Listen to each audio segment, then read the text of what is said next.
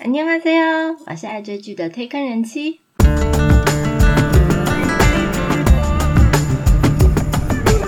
欢迎大家来听我说句话，跟着我一起掉入无止境的追剧人生吧。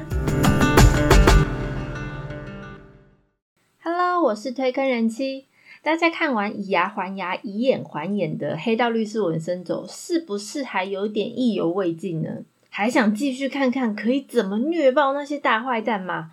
今天要来介绍的是继《文森佐》《Mouse》怪物之外，可以列入二零二一年必看韩剧之一的《模范计程车》。按照惯例，今天的内容也是分前半段无雷简介篇和后半段虚实对照篇。在开始之前，先介绍一下韩国的计程车吧。韩国计程车很特别，用颜色去分等级，不像台湾只有黄色，它有分黑色、银色、白色。那黑色计程车就会被称为模范计程车，一般都是给高阶的商务人士或者是观光客坐。那能开模范计程车的司机还需要有条件，首先他要具备外语能力，而且他要进行测验的哦。再来，他是要十年以上无肇事的安全驾驶，才会发给他模范计程车执照。所以他的车子两边会有 “Mobile Taxi” 模范计程车的黄色色条。我之前以前出差的时候有坐过一次，因为超贵的。好，题外话讲完了，开始进行今天的内容吧。模范计程车这部复仇动作型韩剧是韩国 SBS 在二零二一年。四月九号起播出的金土连续剧，总共十六集，每一集都分为一二两部，已经在五月二十九号播放完毕。它是接档《Penthouse 上流战争》第二季。那虽然它是改编自同名网络漫画，不过剧情它加入了很多韩国震惊社会的真实事件。那借着韩剧重新检视那些韩国社会关注。但是没有解的议题，原本由侦探医生的朴俊宇导演和电影被操纵的都市吴相浩编剧合作。不过，由于两个人之间对作品的方向意见有点不同，所以相互协商之后，吴相浩编剧决定退出。后面由电影设计的李智贤编剧从第十一集以后开始执笔。那其实过去也有一些本来收视率很高、反应很好的韩剧，但中间换了编剧之后出了点问题的例子，像前阵子很红的呃《驱魔面馆》，它在十三集以后就突然改了编剧，所以后面就导致观众说它完成度不够，是个烂尾的韩剧。不过呢，幸运的是，《模范计程车》在更换编剧了以后，收视率却没有大幅下降。首播第一集的第一部八点七趴，平均收视十二点六五趴，最高收视是十六趴。那到底《模范计程车》会是怎样的一部故事呢？先来介绍一下他们的主角吧。首先，当然是我们帅气的潘玮柏啊，不是啦，男主角的名字是李帝勋。那暌违三年的李帝勋，他回归小荧幕。那大家对他印象最深刻，当然就是《Signal》信号那一部韩剧。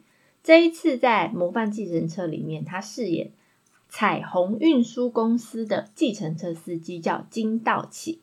外表看起来文质彬彬的金道奇，他是为了家庭生计去报考官校，而且还担任特种部队的军官，所以身手不凡，拥有敏锐的直觉、冷静的判断能力。就算他身陷危险，也不慌不忙，而且他可以一打二十也不怕。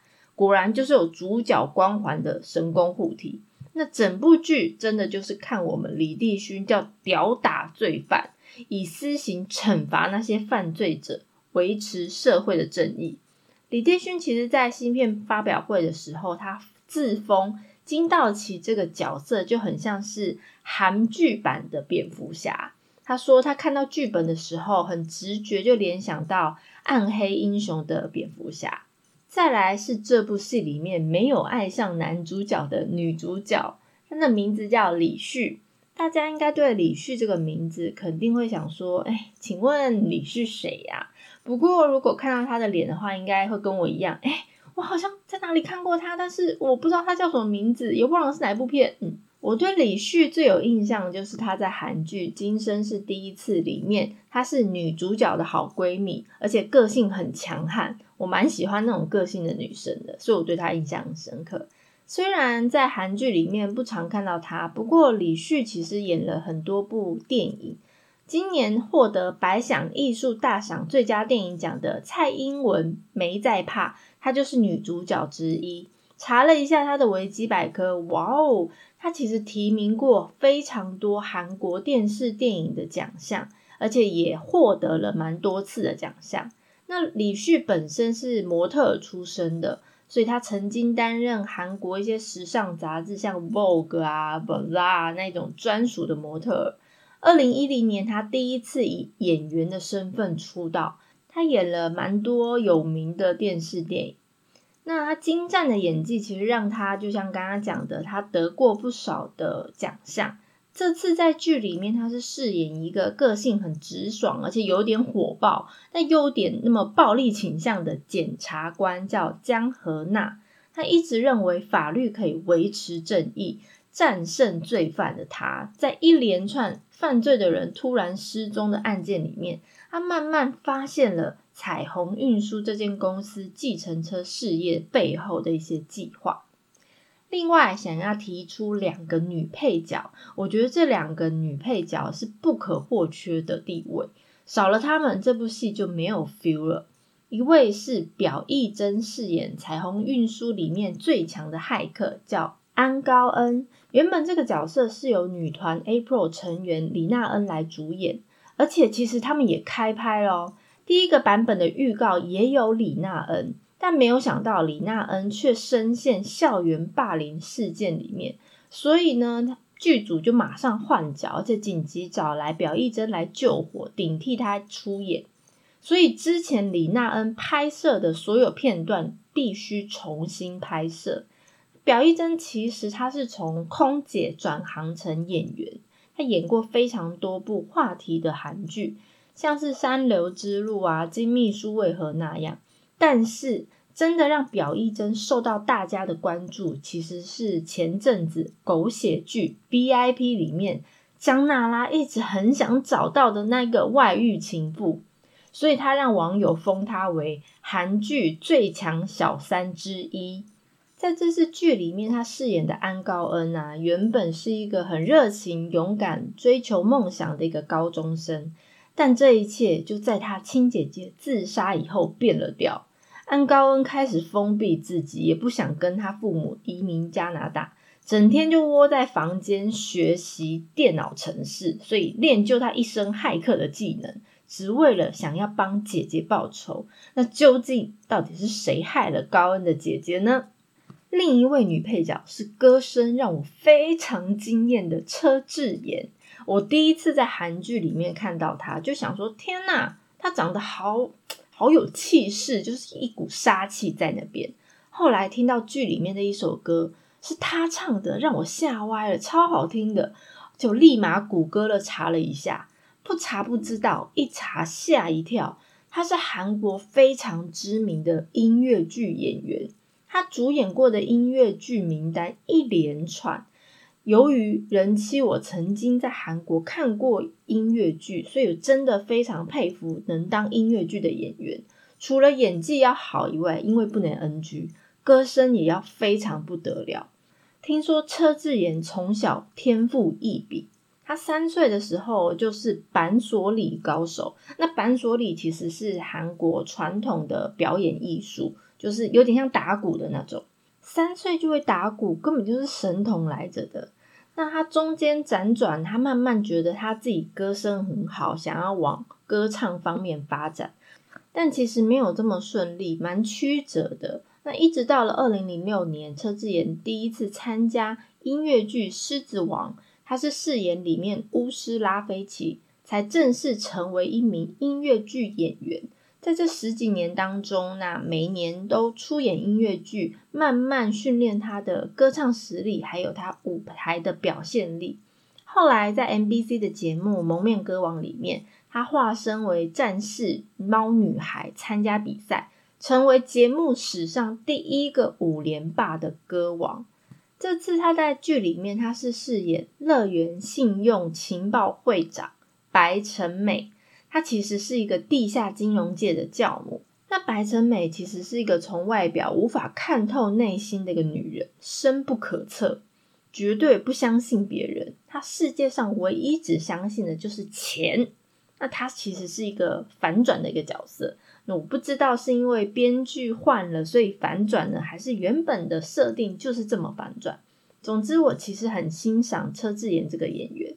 那除了主角和配角的卡司阵容相当华丽外，就连客串演出的也是非常不得了，包括永远的大长今李英爱也现身演出。里面那个只在电动机台复仇游戏口白的那个声优，就是我们李英爱的声音。难怪我想说这声音是谁，怎么那么好听？我还以为是 Siri 小姐。讲了那么多演员，赶快来介绍剧情吧。《模范计程车》剧情呢，主要是在讲一个。看似普通的计程车公司叫彩虹运输，那私底下从事代客复仇的服务，很多被害者没有办法透过司法惩罚那些加害者，反而因为诉讼法律啊，再次受到伤害。所以呢，行动代号“模范计程车”就是专门保护法律死角的些被害者们，他们打着。请以复仇代替寻死的口号，呼吁那些被害者要勇敢。而且收到被害者的委托以后，他们就开始出动，替天行道，以智慧惩罚那些罪犯，让受害者们能够找回自己的人生。这部戏主要就是以协助复仇作为剧情发展的主要核心。每一个事件其实都是改编自韩国社会事件。每一个都是真实发生过的案件，现实里面没有办法解决的案件，那在韩剧里面经过改编以后，都会有大快人心的结局。整部戏的风格蛮多层次的，你能看到飞车追逐，或是我要打十个，像是动作片一样，或能看到有泪流满面、感动人心，像是看剧情片。也会有搞笑垃圾味的桥段，很像看喜剧片。每一集的故事剧情虽然蛮紧凑，但是叙事上面蛮流畅，让观众很快就可以进入这个事件的核心，让人想一追再追，继续追。好，以上就是《模范计程车》的演员和剧情的简介。接下来的内容就会跟大家介绍剧里面每一个委托案。和真实案件的情节，所以如果你还没有追完，不想先知道剧情的朋友，先到这里就好。等看完以后，再来听听真实案件的情节吧。倒数开始喽，三二一。首先，第一集开场，一个因为未成年强奸和性骚扰被判了十年期刑的赵度哲出狱了，监狱外面大批媒体包围。但是赵度哲坐上已经安排好接送的计程车逃离现场。虽然剧里面没有演这个犯人之前犯案的过程，但是赵度哲的原型就是十多年前轰动整个韩国社会的赵斗淳事件。事情的发生是在二零零八年的十二月十一号早上，赵斗淳其实在金鸡道。他将一位当时准备要上学的一个八岁女童拖到教堂的厕所。赵斗淳犯案的过程非常的残忍，他不但对女童施暴，还造成女童的骨盆骨折、大小肠流出体外，坏死了。然后肛门跟性器官百分之八十以上都坏死，然后昏迷。后来呢，女童是被路过的民众发现，然后送医。赵斗淳被捕了以后，还坚称他案发的时候喝了很多酒，所以神志不清，不记得他发生什么事了。那因为当时韩国的法律对性侵犯罪这种最高处刑只有十五年而已，而且他是醉酒的状态，所以属于从轻审判的依据之一。那在二零零九年的九月二十四号，法官以年龄大、并且酒后精神不稳为由，所以判处赵斗淳犯强奸罪，处以十二年的有期徒刑。那这个事件其实后来也拍成二零一三年的电影《溯源》。那就这么样，十二年过了，赵斗淳在去年二零二零年十二月期满释放，不过还需要佩戴电子脚铐七年，公开肖像等个人资讯五年，以及限制饮酒，还有行动限制等等多种限制要求。还有他住的地方，也因为他被释放，然后要回到他原本的住所，又怕他出来再犯案，所以安装了三千四千多台监视器。那案件造成被害人的脸部受伤、内脏破损，还有骨盆骨折等等。然后因为大小肠流出坏死，所以导致他终身残疾，不能生育，常年必须使用人工肛门还有尿袋。但是不幸中的大幸，就是当年那个女童经过了两场非常大型的修复手术，已经可以摆脱便袋和尿袋了，像正常人一样的生活。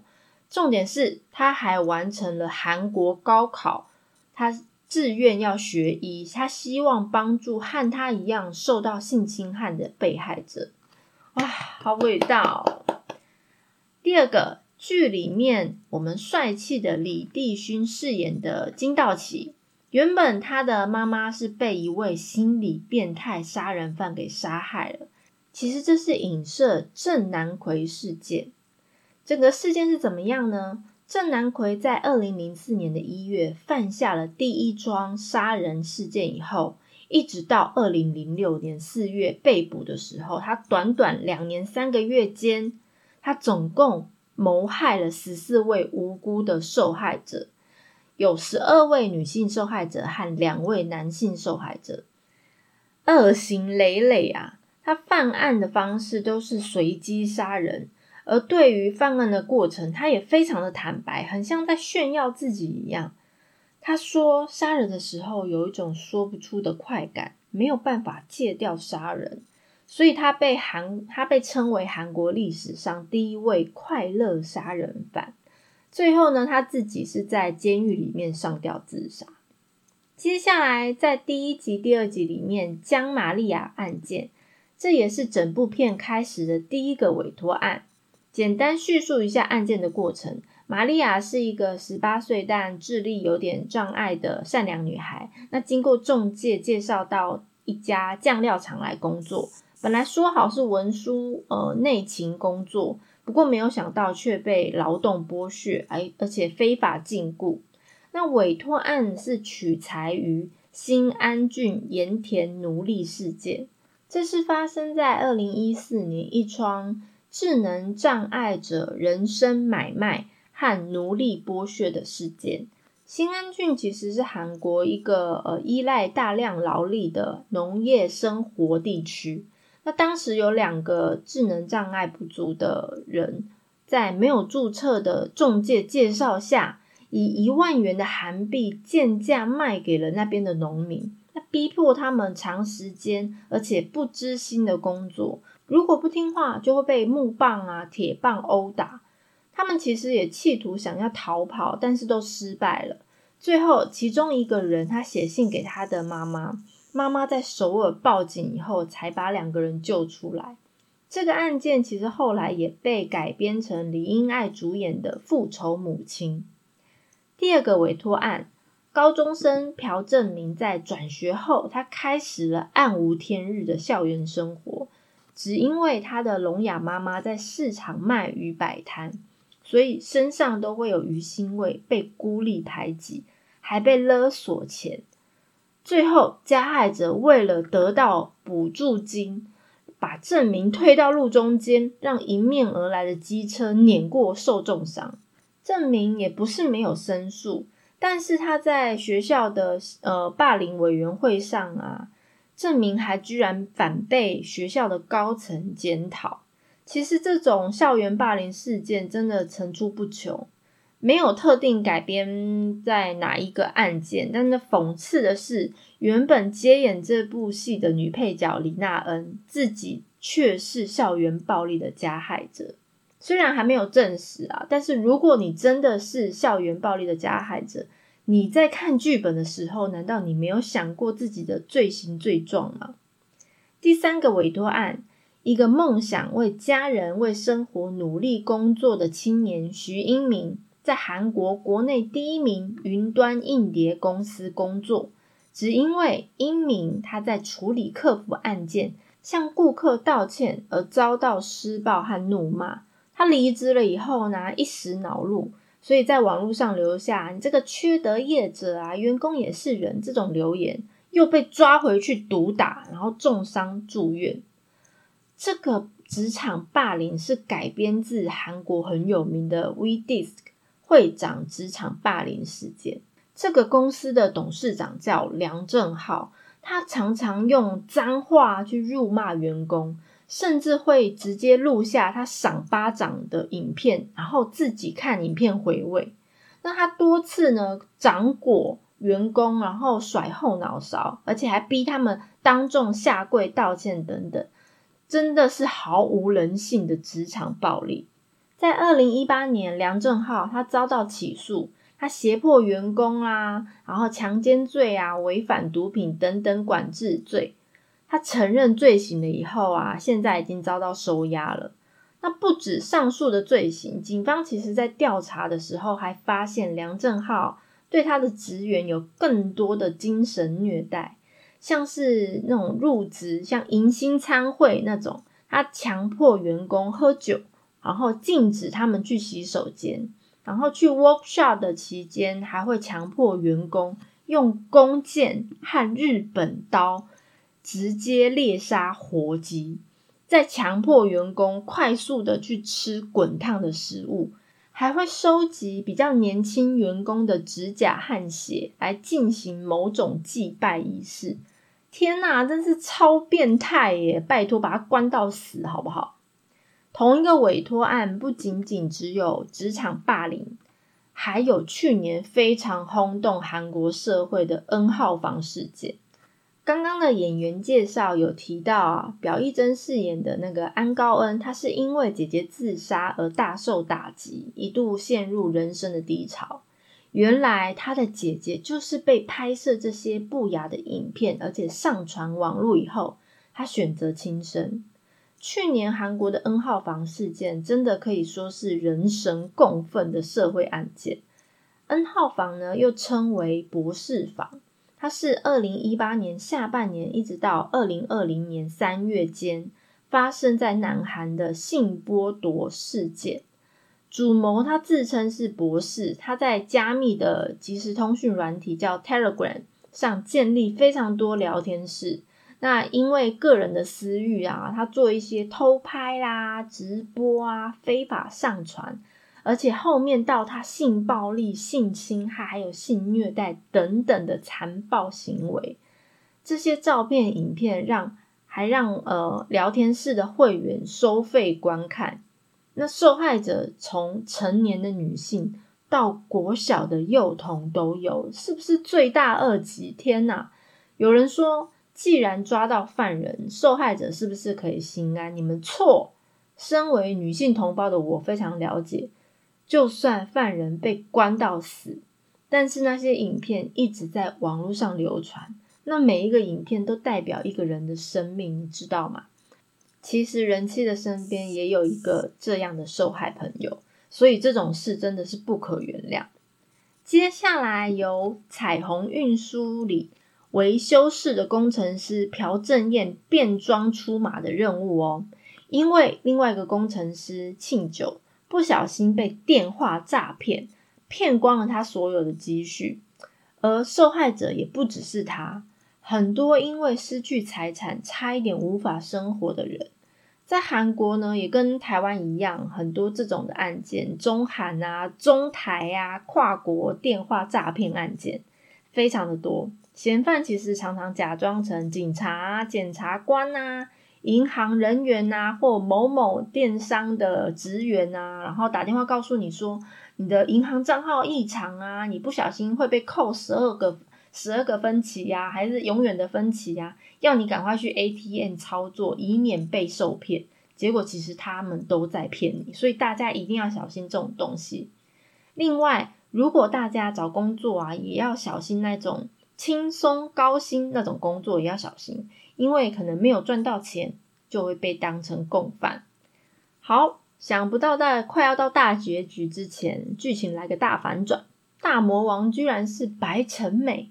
原本呢，彩虹运输所有的委托案抓来的坏蛋，都会委托给。地下黑社会的教母白成美来关押，但是白成美呢私自他把第一个被抓来的那个罪犯赵度哲的眼角膜拿去做器官买卖之用。那检察官江和娜呢也有莫名的觉得这些失踪案件关联下来，他查到原来白成美一直都在做这种器官买卖。中韩的非法器官买卖这种地下产业链非常的发达。其实我不是称赞，这是讽刺。那大部分都是用不法的手段啊，让一些人到中国去换器官，而且过去换的人几乎都是外国人，其中是韩国人最多。他们透过地下黑箱的操作啊的媒介来到韩国。所以很快能够换到一些肝啊、肾啊、心脏啊、眼角膜等等，但是这些器官都来路不明。那这些相关的案件其实拍成很多很多的电影，像史上最帅气的大叔袁彬拍摄的《阿周喜大叔》，还有前几年宋智孝拍的电影《非卖品》，和后来《共谋者》等等。最后一个委托案。一个莫名其妙被栽赃成杀人犯，枉坐二十年牢而失去一切原有生活的金哲珍，当初被警察抓去啊，只是因为警察想要赶快找个顶替的罪犯，要想要赶快结案，所以对他严刑拷打，逼他就范。而检察官呢，也对他的喊冤视而不见。就这样，他的妻女离开他。后来他出狱了以后，也一直被当作前科犯来看待。那电视剧里面金泽珍这个案件的原型，其实就是一九八六年到一九九一年轰动整个韩国社会的华城连环杀人案里面的受害者。这个案件在案发以后的二十几年后才破案，但是这个案件中不只是凶手杀害的那些被害人。还有一位因为这个案件被判入狱二十年的男生，叫做李成阳。他其实在一九八九年七月被捕，他当时才二十二岁。一开始他其实坚称自己是清白，他根本就没有犯罪。最后由于调查过程中，他遭到警方一直殴打，然后剥夺他睡觉，他不让他睡觉，然后这些不堪的折磨，他其实最后选择了。承认罪行。原本韩国的法院是在一九八九年十月，他判李成阳死刑，但是他在二零零九年那时候获得假释。后来因为 DNA 的鉴定技术开始成熟，这个案件呢也重启调查，才找到真正的凶手。真正的凶手名字叫做李春在。当然，李成阳也是无罪释放。唉，都做了二十年了，这样才释放，也太冤枉了吧！重点是这个案件过了公诉时效，所以对于犯人和当年冤枉他的那些检警也无可奈何。如果大家对于华城连环杀人案件的细节有兴趣的朋友，其实是可以去听听我那时候信号真实案件的那一集。好，所有委托案和真实案件都讲完了，我只能说。模范计程车很敢拍，而且它很多细节根本就是个直接把案件搬到荧幕上，虽然也只能用剧情来假性报复那些犯罪的犯罪却不用受到等比刑责的人，不过还是可以透过剧情让社会大众重新审视一下正义的定义。不晓得看完整部剧的朋友是不是有感觉到后半段的剧情突然变得有点闷？至少我是这样感觉的啦。本来是期望看完整部片，应该是帅气男主角的复仇团队来一段无敌开挂、虐爆那些应该要被惩罚的坏蛋。结果编剧一换，整个剧情走向也大变，主角光环失真，金道奇一直吃瘪，反派技能满点大反击，那应该要振作起来的检警依然废到爆。搞到最后两败俱伤，虽然还是有把坏人抓起来。原本的编剧吴相浩其实是认为需要坚持原作漫画的主轴，电视剧应该要偏向这种犯罪娱乐的种类。但是导演却觉得电视剧还是要有它的教育意义和电视剧应该有收尾的原则，所以他认为需要在后面删除一些比较娱乐类的剧情。那两个人其实就是因为这样互不相让，当然最后这部戏是导演取胜，所以从第十一集开始是由另外一个编剧李志贤接手。但最最重要的是，究竟有没有续集？第十六集最后，我想大家都知道，复仇小组再重组了，而且还多加了一个新成员，就是江河娜检察官。所以是说。彩虹运输会不会继续下去呢？那会开拍第二季吗？那什么时候开拍呢？这几个问题其实一直都在最近在网络上一直在疯狂讨论。不过我自从被信号骗了以后，我就此再也不相信这类放话的留言。真的拍完再说了。这部戏我其实也蛮推荐的。那前半段真的是看完很爽爽，很像看《林真走》那样。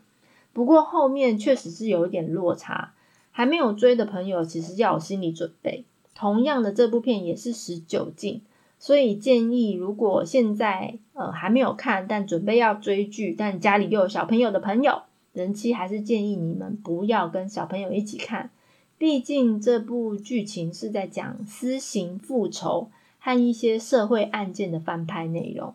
很多场面是打架、砍人这类，我觉得真的蛮不适合没有成年的孩子观看，所以请大家要注意哦。如果大家对于介绍的内容有什么想法，或想要了解哪部韩剧，都欢迎大家来告诉我哟。片尾曲是《模范计程车》OST 第四集里面由车智妍演唱的《All Day》。我是推开人妻，掉入无止境的追剧人生吧，再见。